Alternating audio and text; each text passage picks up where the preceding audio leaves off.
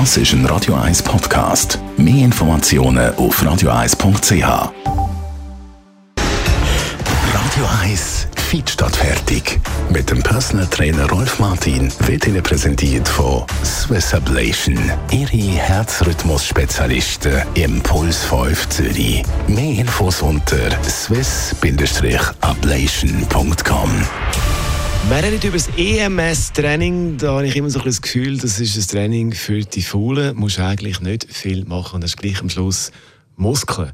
Rolf Martin, unser ADS Personal Trainer. EMS-Training, was ist das genau? EMS äh, bedeutet Elektromyostimulation.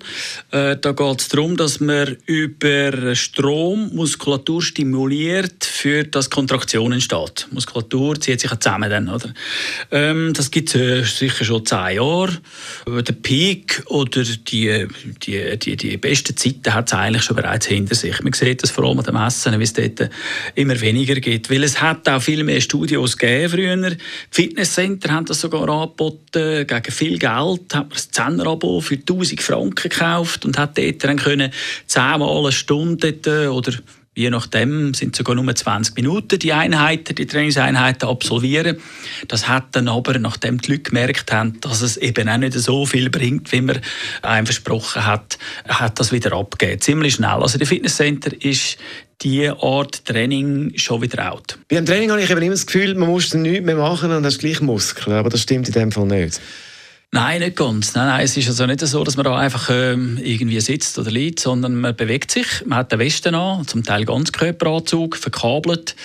Gibt es neuerdings eben auch in, äh, mit Akkus, dass man ein bisschen freier ist und äh, in der Gruppe sogar kann trainieren äh, Allerdings ist der Nutzen, hm, da gibt es schon Studien, die das ein bisschen können absehen können, dass der Nutzen eher ein bisschen gering ist. Und vor allem ist es eben unnatürlich. Man muss sich vorstellen, der Muskel kommt normalerweise Stimulation über das Hirn über. Ein ganz feiner Stromstoß geht in die Muskulatur und bewegt dort den Muskel. Und jetzt kommt von außen einfach Holzhammer-methodenmäßig kommt da Strom rein und man wird einfach umfassend stimuliert. Das heißt also unter Strom gesetzt. So, dann sind die Versprechungen natürlich die, dass man viel effektiver Muskeln aufbaut bzw. Körperfett verbrennt. Und das stimmt so nicht. Und auch Neurologen sind kritisch und äh, sagen also, wenn du Muskulatur nicht über das Hirn ansteuerst und es wird vermehrt mit höherer Leistung von extern stimuliert, dass dann unter Umständen die Leistung vom Hirn, der feine Strom, nicht mehr zieht. Es gibt eine Desensibilisierung von der Muskulatur auf eine Stimulation vom Hirn. Das heißt also, irgendwann willst du ein Glas nehmen und kannst es nicht mehr nehmen, weil die, die Leistung halt nicht mehr lange vom Hirn ist jetzt gerade ein bisschen ausgeholt, aber so haben die Neurologen mir das so erklärt, dass es also nicht, wie soll ich sagen, natürlich ist.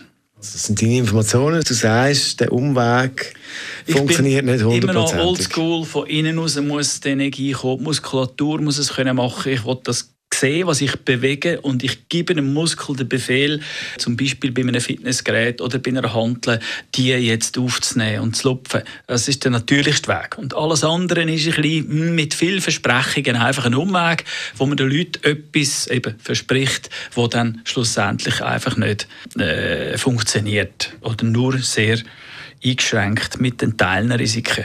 Über das EMS-Training haben wir geredet mit unserem Fitnessexperten Rolf Martin und weitere Fitness-Tipps zum Nachlesen, zum Beispiel, wie man den Bizeps gut trainiert oder welche Übungen wichtig sind für eine gute Haltung. Das alles zum Nachlesen als Podcast bei uns auf radio1.ch. Das ist ein Radio 1 Podcast. Mehr Informationen auf radio1.ch.